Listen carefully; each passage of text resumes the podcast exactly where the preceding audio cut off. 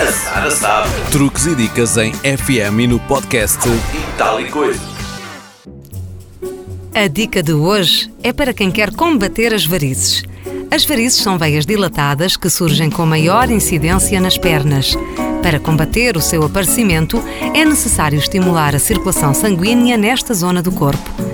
Os conselhos são do médico Pedro Val, especialista em medicina geral e familiar. O primeiro é fazer um banho frio ou uma caminhada à beira-mar. A água fria nas pernas provoca contração das veias e ativa a circulação venosa. Já o calor nas pernas vai favorecer a dilatação das veias, diminuindo a circulação venosa. Devem ser evitadas ou diminuídas todas as exposições ao calor: sol, depilação a quente, sauna e vestuário muito quente. Procure repousar as pernas, elevando-as para favorecer a renovação do sangue nesta zona do corpo. Faça-o ao final do dia e à hora de almoço quando tiver uma pausa. E massage as pernas o mais frequentemente possível. A massagem, de baixo para cima, melhora a circulação do sangue para o coração.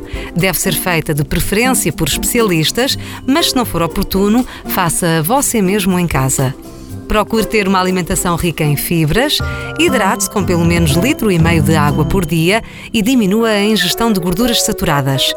Faça mais exercício, não beba álcool nem fume e use vestuário adequado. Se tem varizes ou está perto disso, não use saltos altos, tacões demasiado elevados ou sapatos totalmente rasos.